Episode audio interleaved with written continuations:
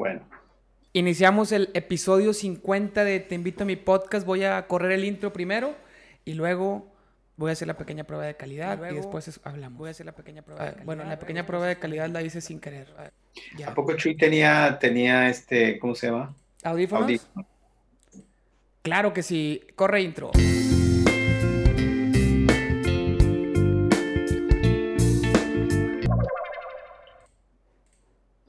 Listo. Es que tú no escuchaste el intro porque lo estoy grabando en otro lado, pero bueno, ya.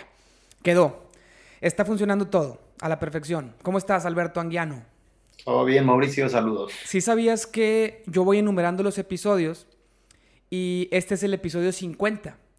Y el episodio 50 le iba a tocar a Eva, pero el que iba a ser el 49 canceló y Eva fue el 49, entonces tú le robaste ese lugar. El 50. El episodio número 50. Pues qué gusto. Eh, bueno, ya sí sabías que ya vino Chuy y vino Hilario. Wow. Este. Personalidades. Pura, pura las cuales no soy digno de. ¿Por qué no traes tú alzacuellos? ¿Por qué no traigo mi alzacuellos? Generalmente no uso alzacuellos. Ay, Jesús. ¿Qué opinas de los que usan alzacuellos todo el tiempo? Oh, bueno, cada pues quien, es, cada quien. Es una vestimenta. Bueno, platícanos quién eres, a qué te dedicas para empezar en el tema. ¿Quién soy? Mi nombre es Alberto Anguiano García.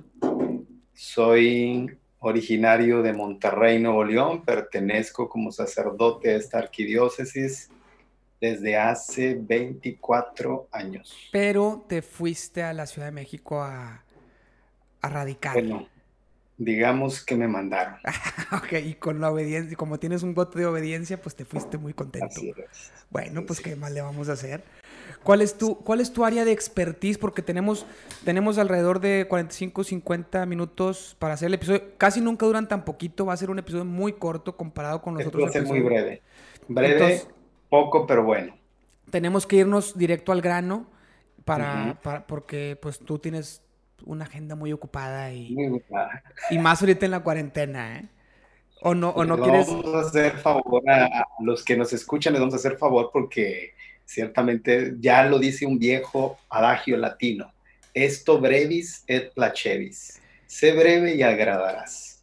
Pues sí, pero hay cientos de temas en los que... No, no creo que garantice el, el, agrado en los demás, pero bueno, por lo menos, si uno dice tonterías, no dices tonterías por largo tiempo. ¿Cuál es tu, tu, área de expertise de estudio? Mi expertise, mi especialidad.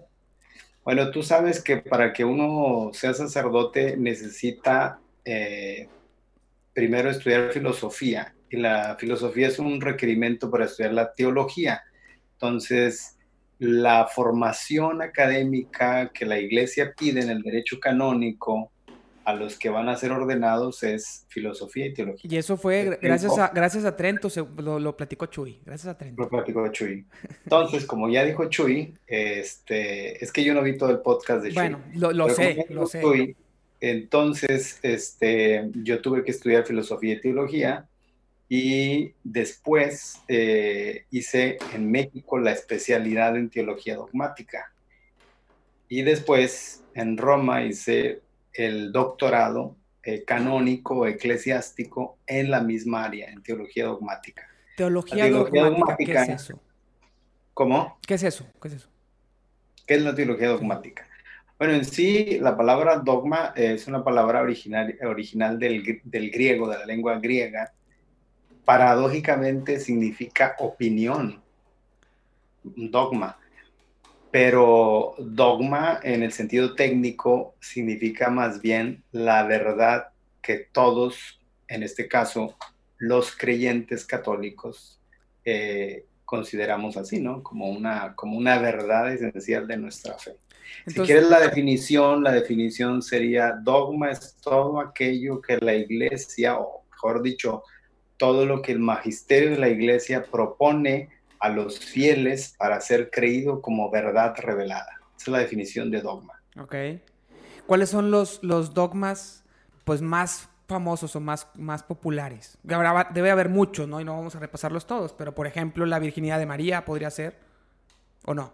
Los dogmas marianos son los dogmas que, más recientemente ha, proclamado la iglesia. como, como lo mencionamos un momentito en la definición esta que di, es todo lo que la iglesia propone para ser creído como verdad revelada. Entonces, ya ahí en esa definición tienes una distinción. Una cosa es la verdad revelada y otra cosa es el dogma en la medida que puede haber muchas verdades reveladas que creemos, pero que no han sido explícitamente propuestas por el magisterio de la iglesia. Entonces, lo propio, lo específico del dogma es que el magisterio lo ha propuesto explícitamente y lo propone en circunstancias en donde hay confusión, eh, una confusión que es, em, digamos, bastante extendida en la iglesia. Podrá haber teólogos, por ejemplo, podrá haber católicos creyentes que digan alguna cosa que sea contraria a la verdad revelada, pero que no alcanza a tener un impacto tan generalizado en la iglesia y entonces, bueno, se deja la opinión que corra, se deja que corra esa idea. Pero cuando se trata ya de una interpretación muy generalizada, muy extendida, que realmente afecta la unidad de la iglesia, o sea, pone en peligro la fe de la iglesia. Entonces sí, el maestro, el magister, magisterio, interviene, aclara y delimita. Dice, mínimamente esto es lo que creemos. ¿Algún, algún ejemplo que haya pasado? Eh, eh, los dogmas marianos, como tú decías, son los que recientemente la iglesia ha proclamado. Está el caso de la, eh, la Inmaculada Concepción, ese es del siglo XIX 1854, proclamado por el Papa Pío IX, y luego un siglo después prácticamente el Papa Pío XII proclama la Asunción de María. ¿Y por qué, por qué se llama teología dogmática y no nada más, pues, sé ah, qué onda con los dogmas? ¿Cuál es la, la unión con la teología? Sí, porque así como estamos haciendo la, la distinción entre revelación y dogma, ¿verdad? Que en parte coinciden, pero no absolutamente, igualmente se puede hacer una distinción entre dogma y teología. Mm. Entonces, la teología en general, eh, como la palabra lo dice, eh, también etimológicamente es un discurso sobre Dios en general. Pero cuando estamos hablando de una teología dogmática, entonces si la teología la, la entendemos como una ciencia, pues tú sabes, toda ciencia tiene un objeto de estudio. Entonces, el objeto propio de estudio de, este, de esta teología, de este discurso o estudio sobre Dios, son en concreto los dogmas. Entonces, una cosa, es, una cosa es el dogma y otra cosa es la teología, es decir... El estudio del dogma, ¿no? Así es. Aquella ciencia teológica que se dedica a estudiar los dogmas. Okay. A diferencia de una teología moral, una teología espiritual, una teología pastoral. Bueno, una cosa más antes de terminar la pequeña introducción para adentrarnos al tema, porque ya teníamos un tema. Apenas. Sí, sí, sí, porque el, episodio no va a ser de teología dogmática, habrá, habrá ah. otros, porque tú ya habías propuesto tema, ¿eh? Y, y el, tema ya, ya está aquí escrito porque, bueno, en, en, la grabación pues está mi cara, tu cara y el título del podcast y el título del episodio. Ya viene aquí al lado, la gente lo está viendo. Entonces, el título del episodio se, se, oye bien, ¿eh? Lo hace interesante, parece como una serie. Es, es, pues es, un, es, una serie de mi vida, ¿no? La gente, invito a la gente, no te he explicado porque no, como no tienes mucho tiempo, no quiero gastar mucho tiempo en explicarte el concepto, pero la idea muy así muy rápido es, invito a mis amigos o a gente que, que, considero que puede ser interesante, platicamos de cosas que me generan curiosidad y como a mí me generan curiosidad demasiadas cosas, pues hay mucha variedad de temas. Entonces no, no hay una serie en cuanto a un, una línea de, eh, cronológica de, de, temas que tengan que ver, a, o sea, que tengan algo en común sino por, por el contrario, ¿no? Pero todo tiene que ver con algo que, que he vivido o con experiencias mías y la idea es pues que después mis hijos lo puedan escuchar y, y, que me conozcan y que conozcan a toda la gente que puede llegar. ¿Se usarán los podcasts cuando nazcan tus hijos todavía? Bueno, quedarán en el archivo. Pero quedarán en el archivo, sí, sí, sí. Y, y esperemos que, que evolucione. Pero bueno, eh, es, un, es un pequeño audio que se deja. El, podcast en realidad es, es, es, solo audio. Se sube a una plataforma donde escuchas puro audio, pero también pues, se puede subir agregándole video a, plataformas como YouTube, etcétera, ¿no? Entonces, bueno, esa es la idea. Eh, ya, ya por último, ya por último, para poder entrar al tema. la intro. Sí, ya, ya para terminar la intro, tu tesis doctoral eh, el tema fue pecado original. Y es un tema muy controversial. ¿Cómo le podrías explicar qué es el pecado original a alguien? Pues que simplemente no se le hace lógico, no, para él no tendría sentido que una, pues que una persona, que un, que un bebé nazca ya con un pecado heredado. Porque, como tú y yo sabemos, Adán y Eva no son personajes históricos y la catequesis que se da comúnmente, básica, es pues es el pecado de Adán y Eva, ¿no? La manzana, que ni siquiera era manzana, era un fruto. Pero bueno, el fruto que se comieron, eso Dios nos ha castigado con eso. Entonces suena muy básico y la gente va creciendo y dice, Oye, no, pues no me suena, como que no, no tiene sentido. Para empezar, ni existieron históricamente y además, ¿por qué yo tendría que pagar por un pecado de ellos? Es una tontería. Pero hay mucho más profundidad, según lo poco que me has platicado, pero ni nunca me quieres contar porque dices, tendrías que saber teología para entenderlo. Entonces, bueno, tomando en cuenta que la gente que pueda escuchar esto no ha estudiado teología, ¿cómo lo podrías explicar para no sonar a qué es el pecado del fruto? Afortunadamente hice en la introducción una distinción entre dogma y teología. Ajá. Entonces, ¿cuál es el dogma? El dogma es Así es la definición dogmática, lo que se puede decir dogmáticamente es la privación de la justicia y de la santidad original. Esa es la definición de pecado original. Obviamente, por ejemplo, en un curso de teología, yo a los estudiantes les digo, miren, lo primero que tenemos que clarificar es cuál es el contenido dogmático. ¿Por qué es importante? Porque sobre el pecado original hemos oído decir muchas cosas y los mismos autores de teología, allá por los años 50, lo primero que se propusieron eh, cuando un, documento del Papa, una carta encíclica del Papa Pío XII, habló sobre el tema, eh, entonces los teólogos, eh, a partir de ese momento, 1950, lo que hicieron fue, bueno, vamos a, vamos a clarificar, porque no está claro, vamos a clarificar qué es lo que la iglesia ha dicho en distintas ocasiones, qué es lo que el magisterio de la iglesia ha dicho con respecto al pecado original y qué es en realidad el contenido dogmático del pecado original. Entonces, eso es lo primero que hay que clarificar. Y después entramos en teología. ¿Cómo se puede interpretar eso? ¿verdad? Yo digo que es afortunada la, la distinción. 1950, ¿eh? o sea, hace 1950, 1950 eh, el documento al que me estoy refiriendo, la carta encíclica, se llama Humani Generis, del Papa Pío XII. Muy interesante porque es un documento, eh, es una carta en donde el Papa expresa preocupaciones sobre sobre la situación, yo diría, la situación todavía moderna en el siglo XX, pero la tendencia moderna eh, alcanza hasta la primera mitad del siglo XX. Entonces hay en la iglesia también una tendencia a interpretar los dogmas de manera racional.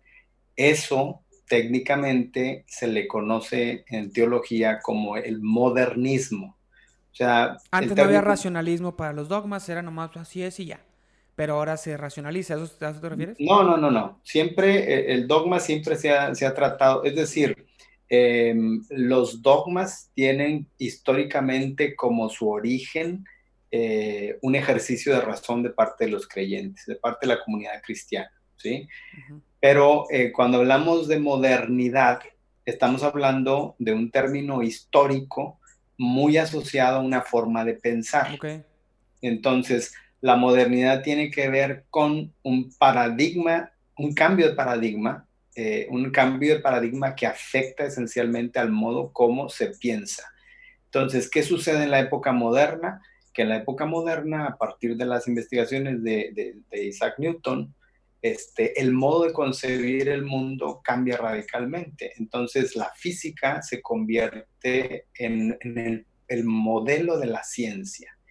Eh, y, es ahí donde se va a introducir en la cultura, en la filosofía sobre todo, que es la que permea la cultura, se va a introducir la, mm, eh, famosa idea, pues eh, la noción de que es verdad solo aquello que podemos comprobar mediante mediante la precisión científica, que es precisión matemática, según el modelo de Newton.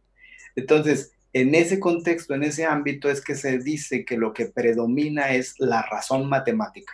¿sí? Y la razón matemática viene prácticamente a desplazar el modo de pensamiento que caracterizó al medievo. El, medievo, eh, como periodo histórico, fue un, periodo que em, se distinguió por un conocimiento eh, hecho desde la perspectiva de Dios. O sea, Dios es el que explica los fenómenos, ¿no?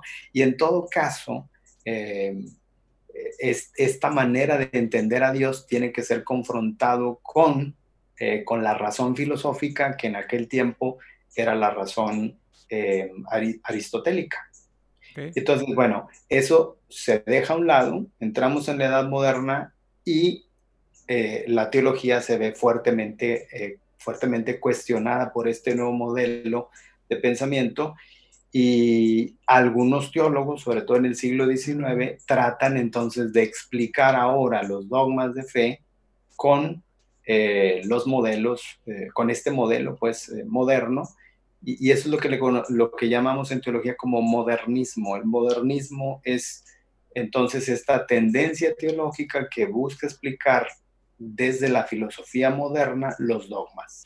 Y es un intento de racionalización de la fe. Entonces, desde, desde el siglo XIX hasta la mitad del siglo XX, la iglesia está muy en guardia con Pío IX, que tuvo un, pontificado muy, muy largo, y luego, hasta última fecha, con, con Pío II, está muy atenta a que la teología en este sentido pues no caiga en el exceso de racionalizar la fe. Entonces, en ese contexto, eh, Pío XII, entre muchas otras cosas, en la encíclica Humani Generis, advierte eh, que los católicos no están eh, condicionados por su fe en cuanto a la, a la hipótesis. En ese momento se le consideraba una hipótesis. Juan Pablo II más tarde va a decir que se trata no de una hipótesis, sino más bien, dice el de una teoría. En aquel tiempo, eh, Pío XII dice, cuando se trata de la hipótesis de la evolución, los hijos de la iglesia no están condicionados, pueden, pueden aceptar la hipótesis de la evolución. Dice, solo en lo que se refiere al cuerpo y en lo que se refiere al, alma, en ese caso, ahí sí, los, los, hijos de la iglesia, los fieles, tienen que ser cuidadosos porque la iglesia no, no acepta que el alma evolucione. El alma dice, la crea Dios directamente cuando, cuando un ser humano es concebido.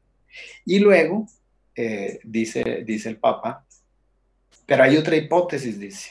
Digo, esta hipótesis, dice luego, eh, puede ser eh, motivo también de preocupación en el terreno teológico cuando se habla de pecado original, porque derivado de, la, de la hipótesis de la evolución está el supuesto de que a lo mejor no venimos de una sola pareja. Entonces, dice, cuando se trata del poligenismo, ¿qué quiere decir poligenismo? Cuando se trata del hecho de que a lo mejor nosotros no descendemos de una sola pareja, sino de varias parejas, dice, los hijos de la iglesia no tienen libertad para aceptar el supuesto de que entonces habría en el comienzo varias parejas porque eso pondría en riesgo el dogma del pecado original. Y entonces explica el Papa qué sería el pecado original. Dice, es el pecado que cometido al inicio de la historia por un solo Adán, se transmitió a toda la descendencia, no por imitación, sino por propagación. Y dice, eso es conforme a lo que dice la escritura y es conforme a lo que dice también eh, la tradición de la iglesia y lo que enseña el magisterio. Entonces dice, ahí sí no, no se puede o no se ve cómo conciliar lo que dice la hipótesis del poligenismo con lo que dice el dogma. Entonces se trata de una pregunta muy interesante la que hace el Papa, ¿verdad? Eso fue en el 50, ah, no fue Juan Pablo. 1950. ¿Y ha evolucionado ese pensamiento más? Claro, claro, sí. A partir de ahí es que te decía que... A partir de ahí inicia como toda la investigación. O sea, a partir de ahí es que en la época reciente los teólogos se abocaron a este, analizar el asunto del pecado original, como que el Papa eh, puso el dedo en la llaga otra vez a partir de, esta encíclica, porque él hace la pregunta así, eh, no se ve cómo conciliar lo que dice la hipótesis del poligenismo con eh, lo que afirma la iglesia sobre el pecado original. Entonces, ¿Y ya se concilió? Ya se debe haber conciliado. Algunos, algunos ¿Ya lo conciliaste tú? algunos teólogos dicen, bueno, el Papa está preguntando eh, qué podemos hacer al respecto. Él, dice, no se ve cómo, pero no es, no es un no. No es imposible. Eh, él, no, se le ocurrió. Está preguntando, es una pregunta como retórica, ¿no? Eh, entonces así o una invitación a, a, investigar, ¿no? A pensar. Entonces así lo interpretan y, entonces surge esta, esta eh, investigación muy intensa que va de los años 50 prácticamente hasta el año 90. Ya después de eso se apaga un poquito la investigación y, ya no tenemos este, otro, otra investigación más reciente la, que la de un servidor. Ah, no te creas. No, pero si no recuerdo mal, eh, cuando yo estaba haciendo la tesis doctoral, eh, estamos hablando del 2001 al 2005, que, que, fue cuando la defendí. En este periodo, este, yo estuve tratando de investigar qué había al respecto y, bueno, eh, académicamente hablando, y sí había una tesis que te digo, si no recuerdo mal, era del 2009, perdón, del 2009, de 1999 eh, de, un, eh, de un italiano, Scanziani. Entonces él hace un trabajo también de, pecado original. ¿Y en, mm, qué, quedó? ¿En qué, o sea, ya me explicaste toda la introducción para poder entender tu explicación, ahora dame la explicación. ¿Cómo es compatible, pues ya lo que ya había dicho yo al principio, ¿no? ¿Cómo es compatible la idea de un pecado heredado con la evolución, con el poligenismo, como, como le llamabas? Que no venimos de una sola pareja, sino de varias. Es que este es un, es un problema muy complejo. Yo, yo nunca te dije que, yo no te...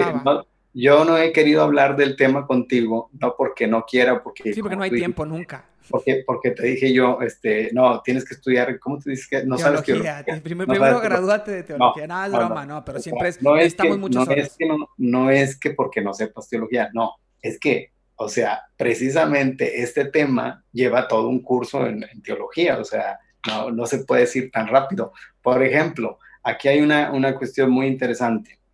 Eh, si tú te fijas, lo que se está confrontando es precisamente una afirmación de ciencia.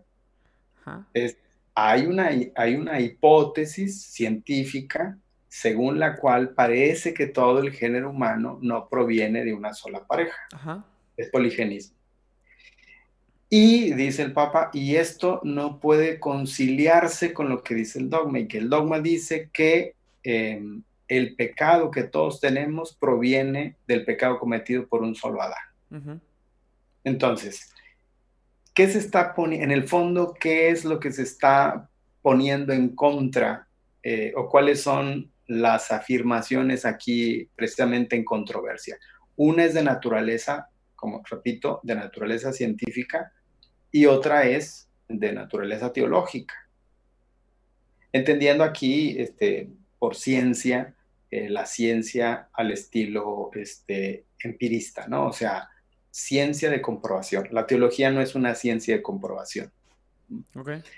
entonces, aquí eh, eh, lo primero que nos tendremos que plantear es si en el objeto, si la teología dicha eh, considerada ampliamente es una ciencia porque tiene un objeto de estudio y porque tiene un principio, tiene principios a partir de los cuales estudia ese objeto para llegar a conclusiones ciertas, bueno, entonces la pregunta que había que hacernos es si esa afirmación de naturaleza científica puede afectar a, esta, a, estas, a estos postulados de la, de la ciencia teológica.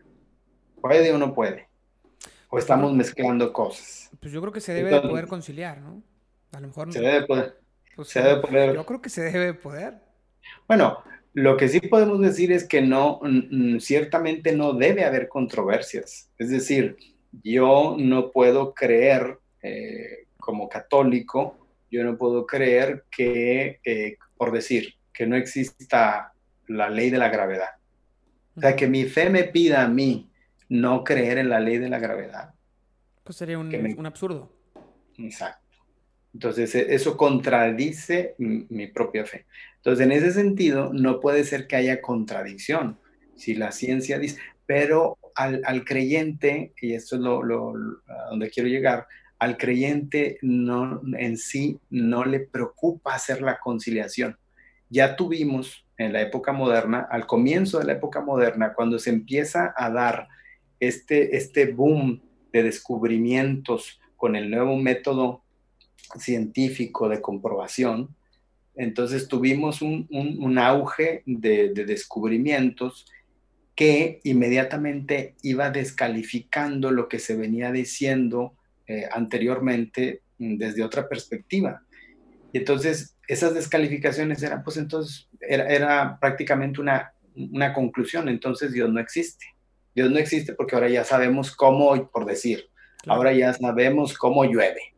Entonces no es cierto que exista una bóveda que Dios abre, no, ya, ya sabemos cómo llueve. Entonces, como ya sabemos cómo llueve y lo podemos explicar, entonces, conclusión, Dios no existe. Y entonces la teología obviamente se tuvo que defender, ¿no? Entonces, ¿cómo que Dios no existe? No, sí existe. Y una primera manera, vamos a decir, una primera reacción es tratar de conciliar lo que decía la ciencia con lo que dice la teología. Esto a propósito de pregunta, ¿podemos o no podemos conciliar? Entonces, este intento de arreglar lo que dice la, la fe con lo que dice la ciencia es un camino ya explorado que todavía persiste en el cristianismo, en alguna tendencia del cristianismo protestante, este, y que, por ejemplo, en materia eh, cosmológica se llama creacionismo. Entonces, yo no sé si tú o los que nos escuchan recuerdan la película Dios no ha muerto. Yo no he eh, ah, caray. No, pues no. Perdón. Tienes que verla, tienes que verla. Ok. Es, una película. ¿No has eh, visto Game of Thrones? Mande. ¿No has visto Game of Thrones? Cuando veas toda, toda la historia de Westeros, hablamos de película. Y bueno, ¿qué más? Entonces, en esta película, eh, Dios no ha muerto, la primera parte, porque tiene dos partes. Ahora, la segunda no me gustó, la primera sí, porque e, es, protestante, pero eh, eh, se trata de la discusión que establece el profesor de filosofía con uno de los alumnos. el alumno es, es creyente y entonces el profesor en su primera clase de filosofía, pues desacredita la fe, la postura religiosa, el muchacho se siente cuestionado y entonces va a investigar este, a propósito, ¿no? Y hace tres presentaciones, si no recuerdo mal, ahí en la clase, pero las presentaciones van en la línea precisamente cosmológica, es decir, la Biblia, cuando nos habla, por ejemplo, en el Génesis de que Dios creó todo en seis días, es un relato mitológico porque ahora científicamente sabemos que eso no pudo haber sucedido en seis días. Entonces el muchacho intenta una explicación, claro, con los datos actuales que hay de la ciencia y hace su interpretación. Eso es todavía un tipo de lo que eh, de este de este intento de conciliar eh, lo que dice eh, la fe, el lenguaje de la ciencia y se llama concordismo propiamente. Entonces, el concordismo, como un camino histórico ya explorado, te digo, en el cristianismo, ha sido rechazado por el catolicismo. O sea, nosotros no asumimos la postura concordista. Okay. Por ejemplo, el, el, caso más típico del concordismo, seguramente muchos lo conocen, tú lo conocerás, es esa, esa explicación sacada de la manga según la cual estos seis días de la creación representan las eras geológicas. Sí, no. Es, eso es una es, e, e, es, un intento de defender lo indefendible, ya. O sea, ya fue. No, no, no fue en seis días, ya basta. Ya basta. no, pero la cosa es que no simplemente, una cosa es, eh, o sea, los que podrían decir que no fue en seis días son los que avalan la postura, o sea, apoyan en la postura científica. O sea, para ellos es claro que no fue en seis días. Pero hay un católico que intenta, o algún cristiano, no hablar simplemente de los católicos, que intenta salvar a capa y espada lo que dice la Biblia y entonces encuentra la manera de cómo salvarlo. ¿Cómo lo haces? Ah, es que no son seis días de 24 horas, son eras geológicas. Y entonces ya coincidimos con lo que dice la ciencia. ¿Sí me explico? Sí, pero a lo mejor, a lo mejor hay otra explicación mejor que es, pues, pues no fueron seis días, pero fue una manera en que intentaron entender el mundo los que lo escribieron y, podemos aprender algo de eso, ¿no? Y ya. Bueno, entonces, ¿a dónde vamos? Es que, em, ¿cómo, podemos, ¿cómo podemos estudiar eh, críticamente o científicamente los relatos bíblicos? Ah, bueno, pues aplicando los principios de la ciencia, por ejemplo, literaria o de la ciencia de la interpretación. Y entonces ahí nos vamos a, si aplicamos esos criterios, nos vamos a dar cuenta que el relato del Génesis de la creación en seis días es un relato eh, que tiene un sentido muy distinto a, em, a la intención o a la pregunta moderna de cómo se originó el mundo. La pregunta de cómo se originó el mundo es una pregunta científica moderna y el, el, el autor bíblico el escritor bíblico no intentó dar respuesta a esa pregunta. Eh, fue otro el planteamiento según su contexto, etcétera. Pero eso solamente lo podemos saber una vez que nosotros, este, te digo, investigamos o leemos el pasaje bíblico según los principios de la, de la crítica literaria o de la... Sí, porque el, el, el joven de la película trata de dar un argumento que también se lo pueden matar, ¿no?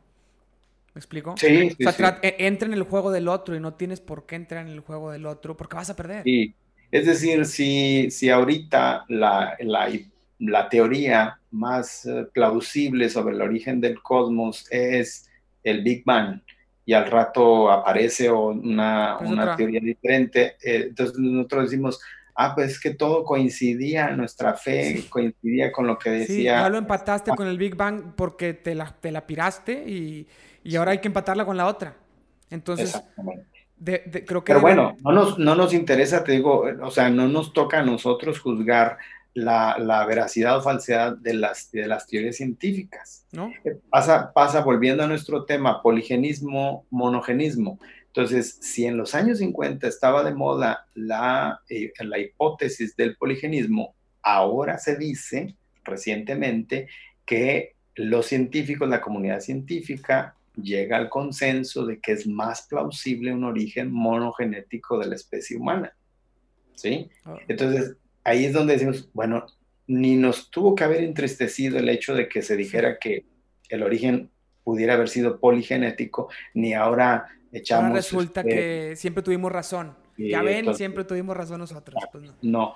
¿Por qué? Y esto es lo importante que tenemos que aclarar, que la naturaleza Mm, de la investigación teológica es distinta de la naturaleza de la, ciencia de tipo matemático. Entiendo. me, queda claro, creo que, creo que es interesante y me quedan claras las posturas, pero ahora, ya, para terminar la introducción. La pregunta que hiciste fue, ¿cómo conciliar? Entonces, lo primero que hemos hecho hasta aquí es descartar el, supuesto de que esta conciliación es una conciliación concordista. Es que mi, pregunta por ahí. A, lo mejor sonó así. No, yo no lo digo por ti. Yo digo porque quienes nos escuchan pudieran. No quiere decir que tenga que empatarse el pecado original narrado en, el Génesis con, el, con la evolución, no tiene que empatarse. Pero... Y esto lo podemos nosotros ahora decir con más serenidad, pero fíjate, la pregunta la está haciendo el Papa. Pío XII en 1950. ¿sí? O sea, es el mismo Papa el que nos está poniendo el problema de, a ¿Se ver... Conciliar no se concilia o no se concilia? ¿Se relaciona o no se relaciona? Tenemos un problema, la, bueno, a ver, ¿cómo, se va a ir esclareciendo el problema que, la pregunta que hizo el Papa? Se va a ir esclareciendo en la medida que se dice, a ver, no, si poligenismo o eh, monogenismo son hipótesis hechas desde la perspectiva científica, eso a nosotros no nos. Pero tenemos que no contradecirlo tampoco. O sea, tiene que haber algo que, a pesar de que no tenga... Ah, claro. O sea, eh, eso me refería con, a lo mejor la palabra estaba mal, porque a lo mejor conciliar es hacer lo que hizo el joven este que trató de darle una explicación científica a un texto bíblico cuando no se puede a veces, o casi siempre o siempre. Este, pero a lo mejor, ¿cómo puede entonces, la, reformulo la pregunta, ¿cómo pueden ir a la par? A lo mejor no conciliar, pero ir a la par sin contradecirse una, una con otra. Sí, sí. Bueno, primero, para eso, lo primero que hay que hacer es entonces hacer esa distinción. Y una vez que hemos hecho esa distinción, decimos, bueno, ¿qué sí es lo, propio, qué sí es lo propio de nuestro, de nuestro discurso. Y lo propio de nuestro discurso, lo vamos a decir así en pocas palabras, es lo que tiene que ver con nuestra salvación. Entonces, ¿a qué problemas, por ejemplo, tú me lo dirás, a qué problemas se enfrenta un católico cuando escucha decir que todos nacemos con un pecado? Pues a decir, un bebé es además porque un pecado que cometió Adán y su señora esposa, Eva, no la tuya, su señora esposa, Eva. Entonces. Más culpa em, de ella, pero bueno. Más con culpa de ella, según el relato bíblico. Pero... Eh, fíjate, el relato bíblico dice eso, ¿no? Dice que fue Eva eh, la, que, la que comió el, fruto del árbol prohibido, pero la tradición teológicamente siempre ha hablado del pecado de Adán.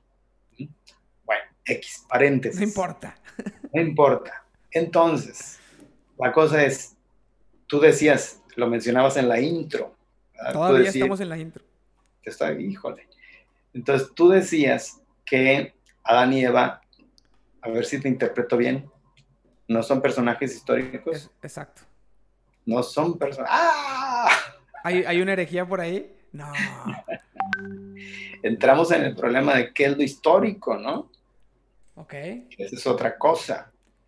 Entonces te digo que aquí nos podemos pasar horas y horas este, hasta hacer todo un curso de teología al respecto, pero suena muy drástico y mucha gente es, eh, creyente de buena voluntad se siente ofendida cuando oye esto. Entonces me han estado engañando.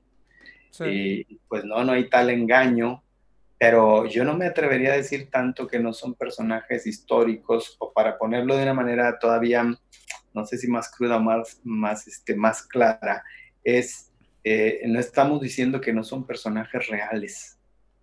O sea, la Biblia no nos miente, no nos engaña, pero lo importante es esto, la verdad de la Biblia no es una verdad de tipo historiográfico.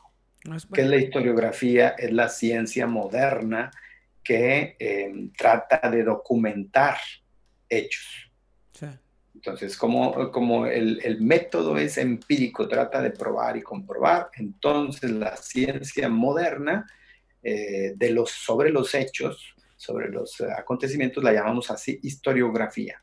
Pero esta es una ciencia moderna. Ah, desde, antes tenemos la historia y la historia antes se regía por otros principios, no los mismos de la ciencia moderna. Entonces, a su modo, la Biblia cuenta cosas que a lo mejor no entran dentro de, de esta categoría historiográfica, pero eso no quiere decir que la Biblia mienta o que la Biblia este, cuando, pero, pero, cuando es una metáfora, pues no es una mentira, pero es algo que no es real. entramos al problema y es una metáfora, X. Entonces, ¿qué sí podemos, qué sí podemos de, con qué nos podemos quedar? Por ejemplo, el Papa Pablo VI, después de, de Pío XII, eh, bueno, está haciendo un poquito la cronología de los papas para ubicarnos. Pío XII, después viene Juan XXIII, que convoca el Concilio Vaticano II, eh, que concluye, como tú sabes, en 1965. Eh, prácticamente el pontificado de Juan XXIII dura muy poco, apenas algunos años, y luego entra al relevo Pablo VI. Entonces, acabado el concilio de 1966, un año prácticamente después de la clausura, el concilio concluye en el 65, en el 66, el, en julio del 66, el Papa Pablo VI convoca algunos teólogos a un simposio para que averigüen, para que investiguen, para que discutan acerca del pecado original. Porque el Papa hace este racionamiento. Con el Concilio Vaticano II, como lo platicó Chuy, tenemos un concilio, diríamos, em, eh, muy peculiar, porque es un, concilio eh, llamado pastoral, en cuanto que eh, su preocupación no es anatemizar a la gente, no es condenarla, sino su preocupación es más bien cómo vamos precisamente a hacernos entender por la gente y cómo la vamos a evangelizar. Y entonces el Papa dice, bueno, si la tarea pastoral de la iglesia es eh, evangelizarla para salvarla, ¿de qué la vamos a salvar? Pues de qué, de qué la podríamos salvar sino del pecado. ¿Y de cuál pecado? Pues del original. Pero, pero ¿qué es el pecado original?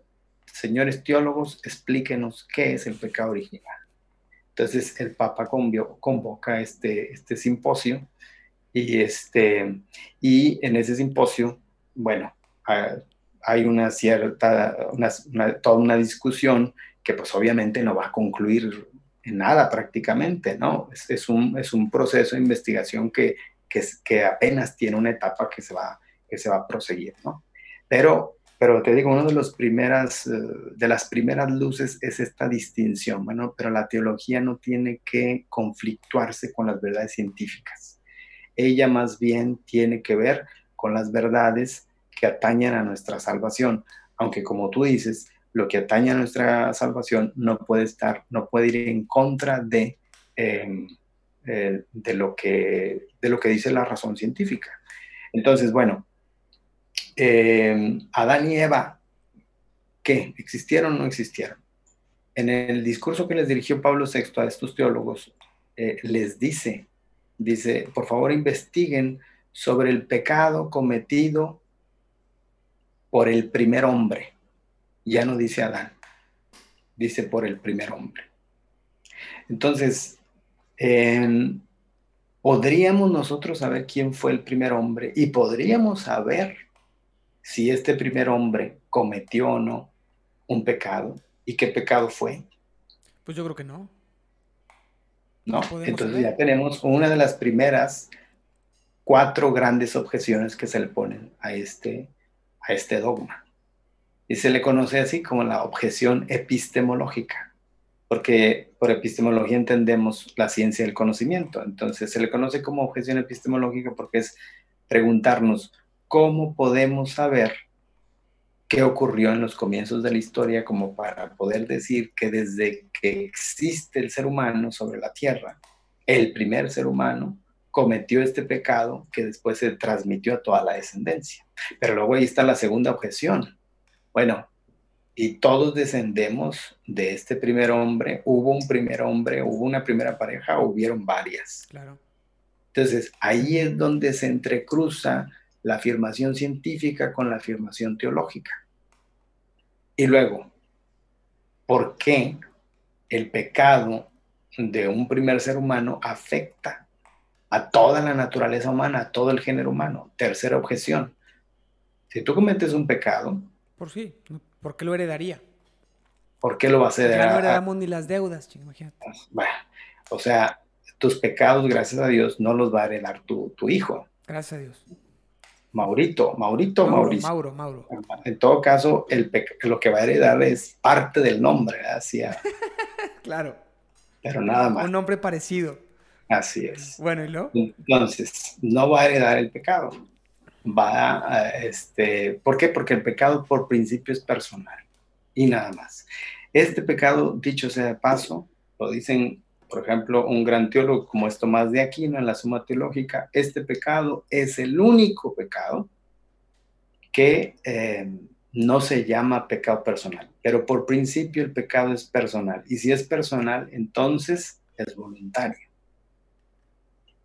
Entonces ya estamos ahí ante dos objeciones más.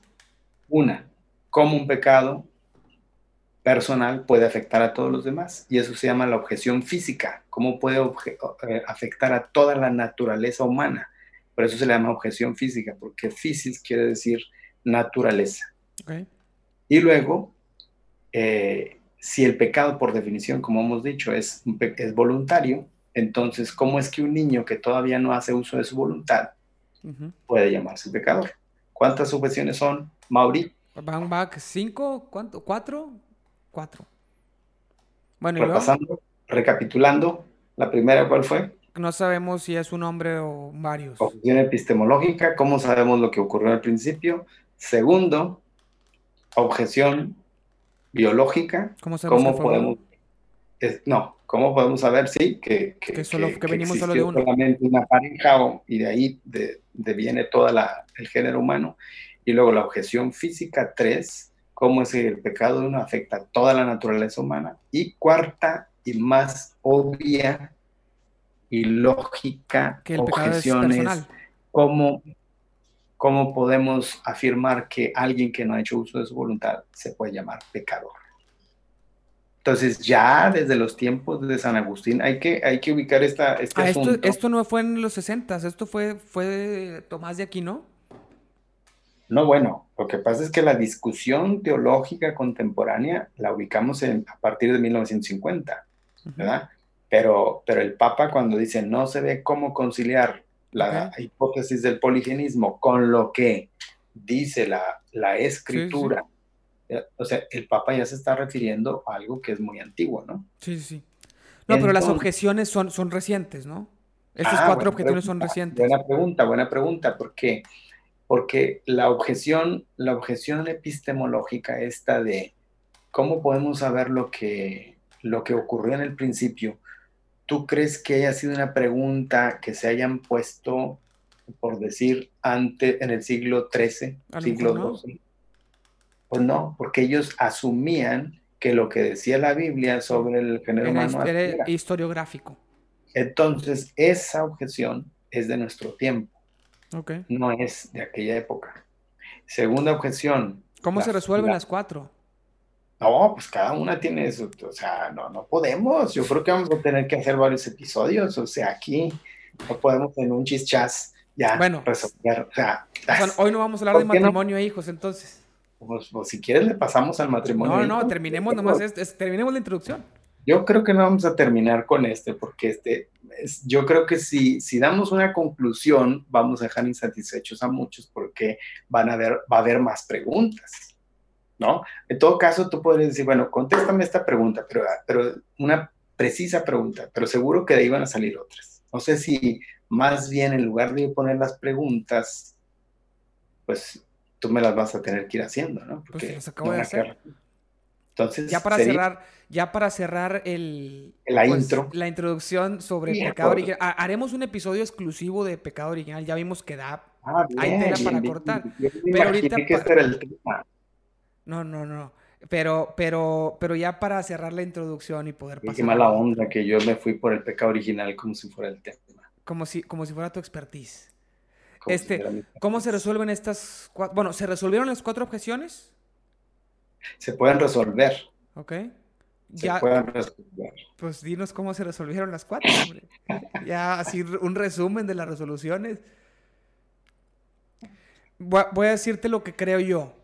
Tiene que ver con, la naturaleza humana del ser humano hacia pecar.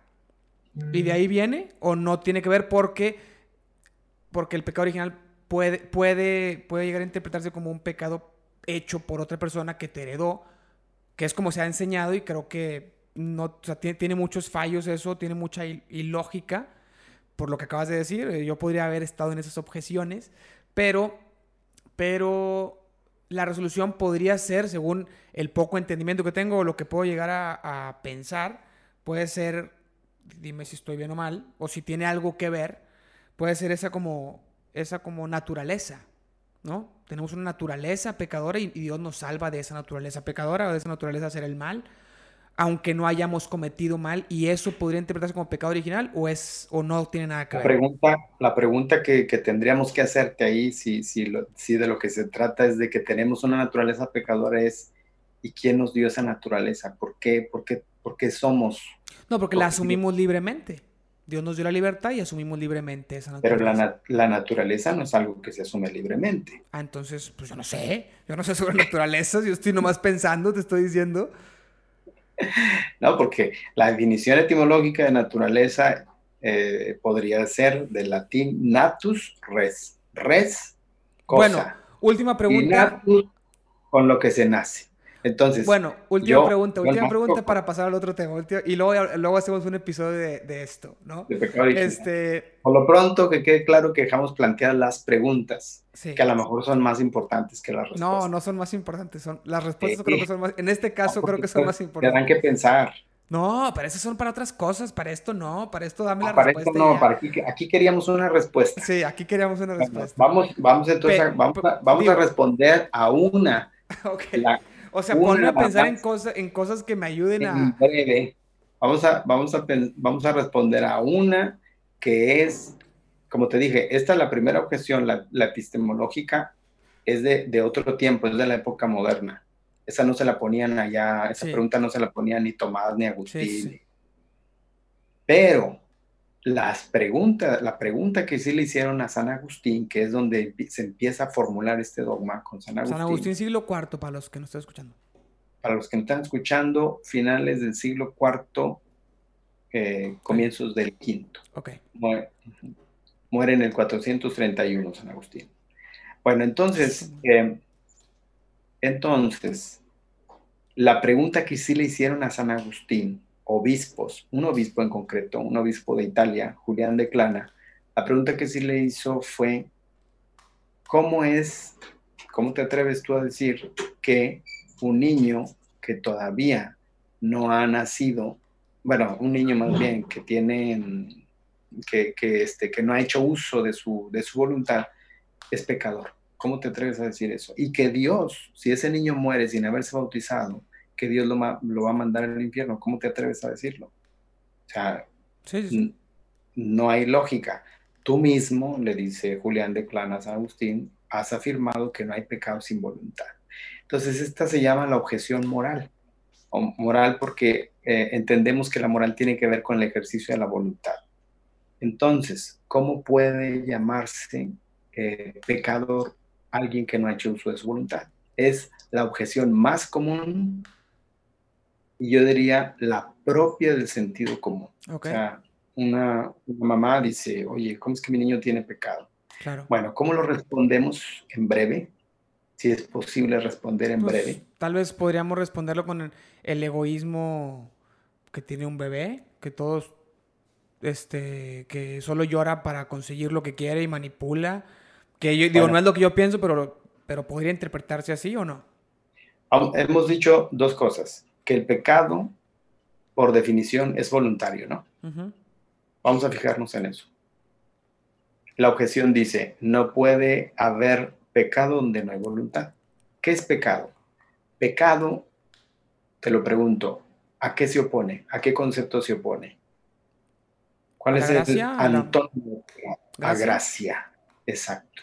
¿Se opone a gracia o se opone a santidad?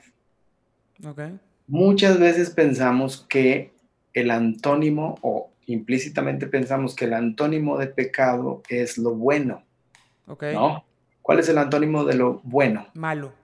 Malo. Entonces, yo no digo que el niño, la iglesia no dice que el niño nació malo. Si el antónimo de pecado es santidad, y yo digo que el niño nació en pecado, ¿qué estoy diciendo? Que no nació santo. Eso. ¿Y la santidad es perfección? ¿En qué sentido perfección? Es otra cosa. Pero ya, ya dimos una pista. Lo que, lo que confesamos es el niño no nació delincuente. El niño, no estamos diciendo que nació delincuente. Lo que estamos diciendo es que no es santo como Dios es santo. Ahora, o sea, que no es como Dios. No es como Dios. ¿Quién es santo? Dios. ¿Y quién soy yo? Pecador.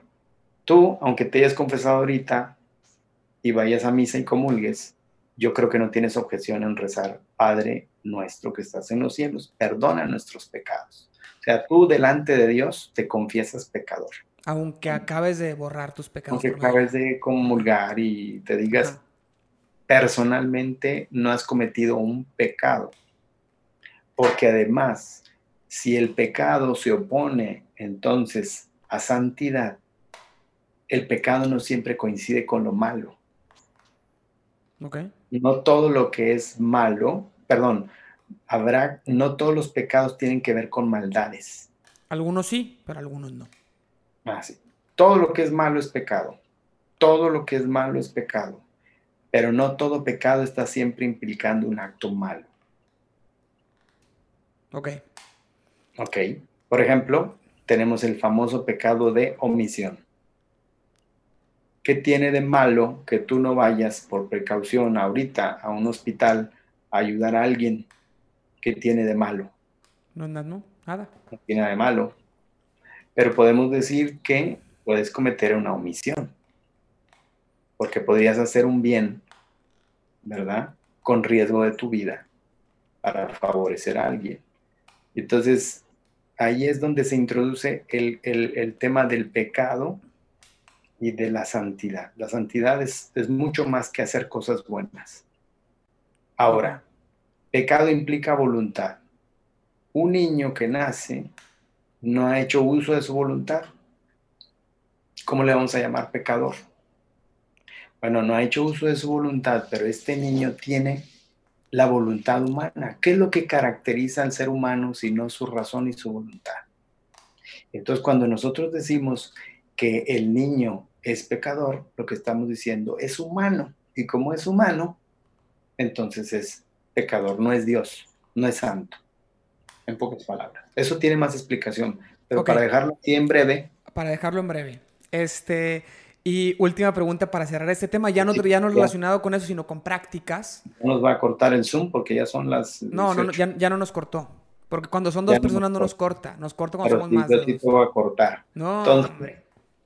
Entonces el, tema ya del matrimonio no se tocó. ¿Cuál, ¿Cuál es el tema del matrimonio? Matrimonio para toda la vida. 15 minutos. ¿Qué? 15 minutos. Sí, nomás voy a concluir el tema, el, tema del pecado. ¿Por qué crees tú o qué podríamos hacer para que estos conceptos se entiendan mejor en las pláticas bautismales a los padrinos y a los papás? Porque yo considero a nivel práctico que no se enseña bien. En la mayoría de las parroquias se enseña más un es pecador y es malo y, nada que ver, ¿no? O sea, hay, muchas contradicciones con cómo se enseña con la razón humana, cuando ya los teólogos a lo mejor llegaron a conclusiones mejores y, no contradice la razón humana, pero como se enseña así. Y ahí es... Mm, mm, yo creo que em, primero pues se aprecia el trabajo de muchos catequistas, ¿verdad? Este, no se demerita y no se dice que haya ignorancia. Lo que podemos decir más bien es que falta formación en general. Sí nos falta mucha Pero formación. No te estoy hablando nada más de catequistas, estoy hablando también de sacerdotes, ¿verdad? También, también. O sea, cuando yo hablo de catequistas no, no me estoy refiriendo simplemente a los laicos, me, ah. refiero a todo el que ejerce la función ah, de catequista. ¿eh? Entonces, eh, en nuestra catequesis, va, va mejor la palabra así, en nuestra catequesis ciertamente, al principio iniciamos haciendo la distinción entre revelación y dogma, y luego seguimos con dogma y teología. Todavía hay otra, dogma y catequesis, ¿no? Si, quisiéramos poner un orden, yo diría, eh, el punto de partida sería eh, la revelación, a la que la revelación es el acto de Dios, Dios se revela, y el acto propio del ser humano es la fe. Ahí está un segundo término. Y la fe la fe es algo que primeramente se comunica, se, anuncia. Y entonces eh, en ese anuncio eh, lo que tenemos es la catequesis. Eso es la catequesis. Querigma y catequismo junto. Ahora, el primer anuncio, eh, querigma y catequesis, es un anuncio que, que tiene la característica de ser algo que apela a la persona en lo que le es más propio como persona. ¿Qué es lo que es más propio de nosotros como personas? El afecto, ¿no? Y entonces, eh, esta apelación a la, a la, persona, a su afecto, no se hace desde aquí. Eh, Benedicto XVI, en, en, la, en una de sus encíclicas muy bonita, Deus Caritas es, dice en el primer número que uno no se hace creyente eh, por una convicción, por una convicción ética, Dice que uno eh, más bien es creyente porque acepta el regalo de la fe, ¿no? En pocas palabras, ¿no? Pero, pero entonces es muy importante, la catequesis, la catequesis no apela a la razón, o sea, no te van a convencer la catequesis. Y es por eso que seguimos usando un lenguaje tradicional, está lleno de símbolos o de un lenguaje simbólico, como, como por ejemplo en la relación de pareja, cuando un novio se le declara a la novia, pues hay, hay, un rito, hay una simbología, hay palabras, hay poesía que luego parecieran una mentira cuando empiezan a vivir juntos. Tú podrás decir otra cosa. Ya, ya, ya, ya, ya, íbamos al tema, al tema entrar al tema del matrimonio. Bueno, entonces... Así es como fusionamos el tema y fue la transición. Pero, pero, eh, pero de acuerdo, estamos claros que estamos en, un, en una etapa de una relación interpersonal y esa etapa tiene su propio lenguaje, entonces no lo demeritamos. Pero a la hora de madurar ese lenguaje y, el significado de ese lenguaje necesitamos de la teología. Entonces, em, a nadie le mienten en el catecismo cuando, cuando le enseñan que Adán y Eva cometieron un pecado y ese pecado es herencia para toda la humanidad, etc. a nadie se le miente, pero eso tiene que ser explicado mm, en, otro, en otras categorías, que son las teológicas. Entonces, volviendo a tu pregunta, eh, necesitamos sí más, más formación para, sin hacer todo un discurso teológico, o sea, si tú me hubieras preguntado a lo mejor, eh, ¿cómo explicas catequéticamente el pecado original? Podemos ir un ejemplo, pero es un ejemplo, no es un argumento. Y acá estábamos por el lado de los argumentos. ¿Cómo me explicas el pecado original? ¿Verdad? Entonces, podemos ir a, un, este, a una ilustración catequética del pecado original, que esa ilustración catequética no es fácil hacerla si no tienes previamente, yo digo, pues eh, eh, obviamente el conocimiento teológico, precisamente para no desdecir lo que afirma la fe, la catequesis. ¿Más o menos? Más o menos, más o menos. Tenemos que hacer otro episodio. Ahorita eh, toquemos rápido el tema del matrimonio. Yo creo que... Tú haces preguntas, haces preguntas, diríamos, caras, o sea, preguntas no fáciles caras, de las caras. No se pueden responder. Bueno, bueno, bueno, este, ¿cuánto tiempo te queda? Así que la culpa no es mía. La culpa no es del, no es del, ¿cómo se Todos los que nos están escuchando, no es la culpa la culpa no es del indio, sino el que lo hace compadre, como, va el dicho. por no responder puntualmente, pero es que estas preguntas no se responden puntualmente. Ok. Entonces, yo le voy a cambiar el, pues el, la verdad es que la mayoría del episodio se habló del pecado original, entonces yo creo que voy a cambiarle el nombre, porque íbamos a hablar del matrimonio. Ah, porque, porque el episodio tiene su nombre. Pues le había puesto el nombre, pero lo voy a cambiar. No, no, no vi la publicidad. Sí, yo te había dicho matrimonio para toda la vida, pero ya lo voy a tener que cambiar. Y pero entonces. No me mandaste el episodio, me lo hubieras mandado, pues ahí está. Te dije al principio, pero empezamos con la introducción del pecado original y nos quedamos ahí. Pero bueno, ahora, a modo de conclusión, en vez de que lo que hicimos fue la introducción, en realidad lo que hicimos ya fue el episodio, a modo de conclusión, hablemos un poco de matrimonio. Conclusión. Porque el pecado original empezó por un matrimonio, el de Adán y Eva. bueno. este. Matrimonio. Es que no, las preguntas aquí van a ser también muy largas, ¿no? Eh, está muy complicado, muy complicado. No sé si, no sé si podemos hacer una conclusión de matrimonio o hablar de o hablar de ya el siguiente. No, porque no, podemos concluir lo que no se ha empezado. Sí, cierto. Tenemos que cambiar, cambiarle el nombre al episodio, este y hacer un teaser para el siguiente episodio que, se, que será de matrimonio. ¿Cómo ves? Pues sí, lo que podríamos decir ciertamente es que, por ejemplo, en la celebración del rito católico del matrimonio, eh, una de las lecturas que se suele utilizar es la del Génesis, donde eh, del relato, el relato que le llamamos ya vista, el relato del capítulo, del capítulo 2 del libro del Génesis, donde Adán duerme y Dios de la costilla de Adán sacó a Eva. Y cuando despertó Adán, vio a la mujer. Es carne de mi carne. ¡Wow! Y entonces se avienta una poesía. Y, digo que podríamos este, relacionar el tema del pecado original y el del matrimonio a propósito de que en el rito, te digo, católico del matrimonio, una de las lecturas que se suele hacer es esta. Y yo recuerdo en alguna ocasión que, que iba a casar una pareja pues les dije que, que, escogieran sus lecturas.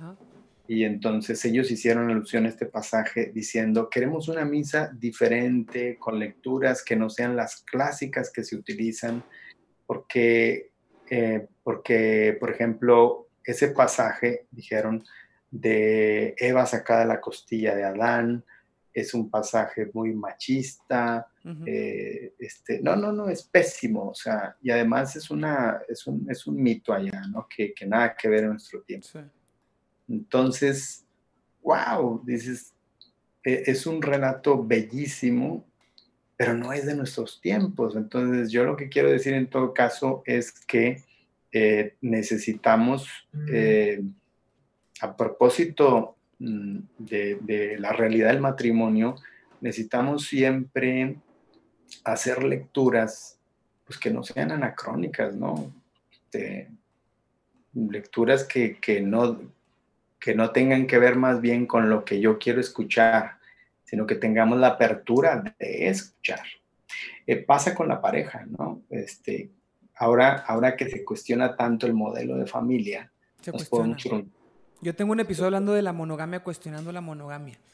a, raíz de que vimos, un, vimos una serie donde había swingers, entonces tratamos de analizar si realmente eso podría funcionar en la sociedad actual. ¿Con quién trataste de analizar eso? Con un amigo. No, está bien, está padre. Pues bueno, llegar a pues, buscar conclusiones y buscar si, si, eso podría funcionar o no podría funcionar en nuestra sociedad.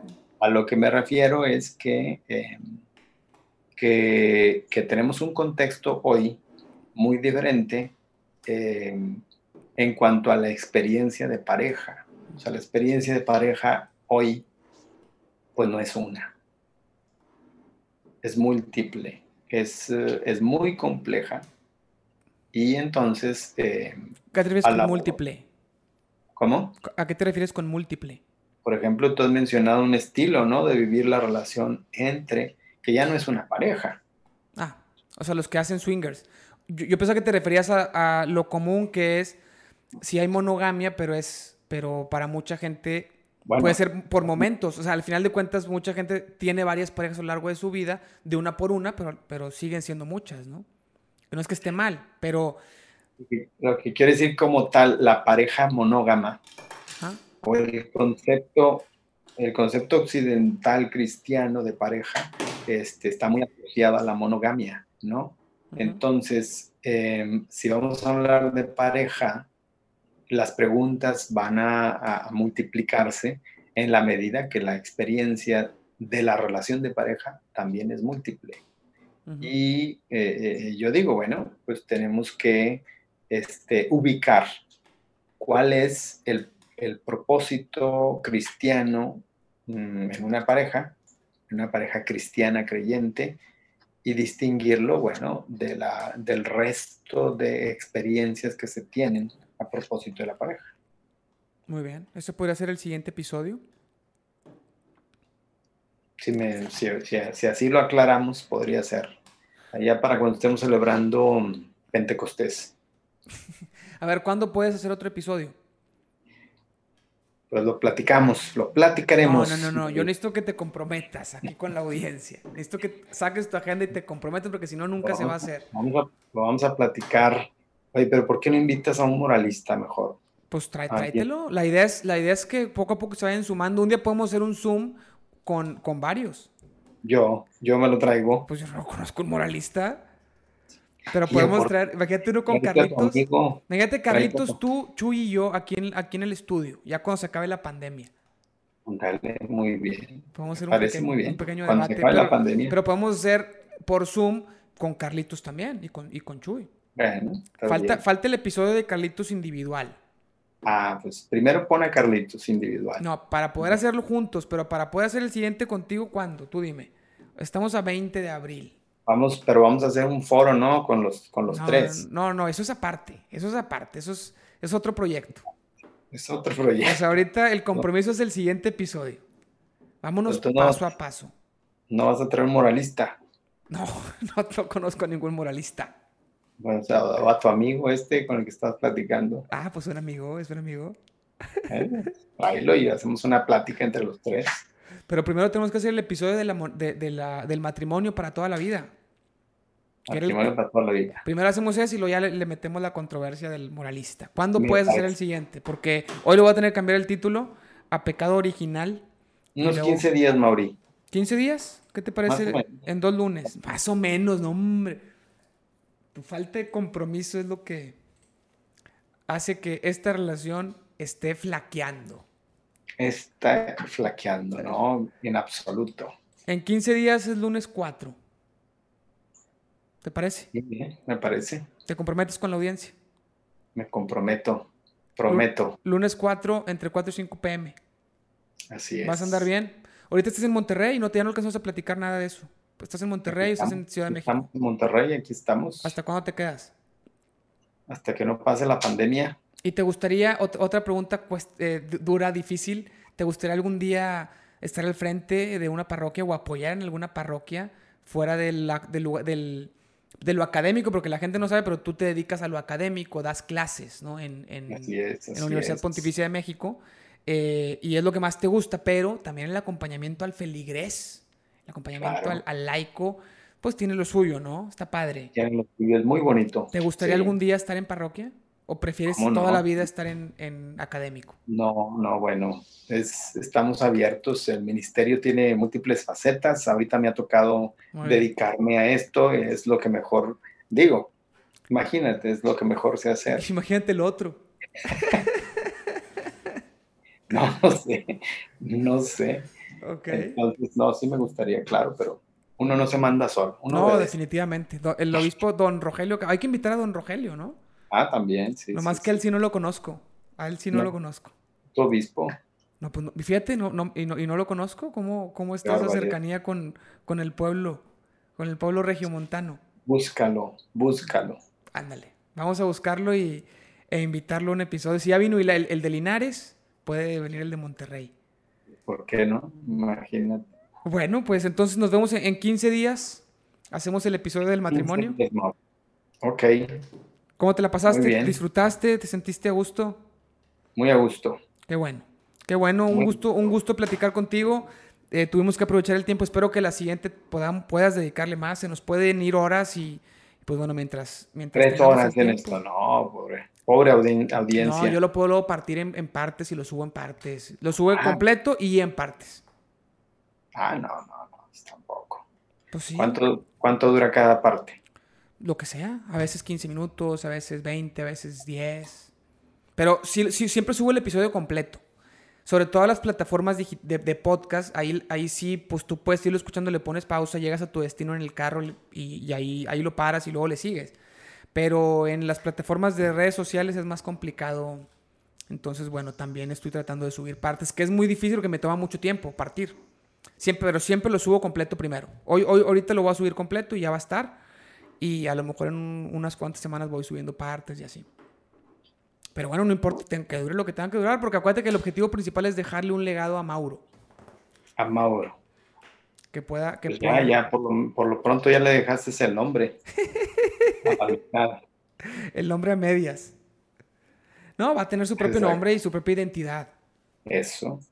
Bueno, nos vemos en dos semanas. Un gusto platicar contigo. Esperemos Igual, que se pueda hacer eh, esperemos que, que, ahora Carlitos también venga y luego podamos hacer uno, uno los, los cuatro o incluso con Hilario también los cinco, estaría chido. O con mi amigo Camargo, el moralista, y, y tú. ya está. Está bueno, bye.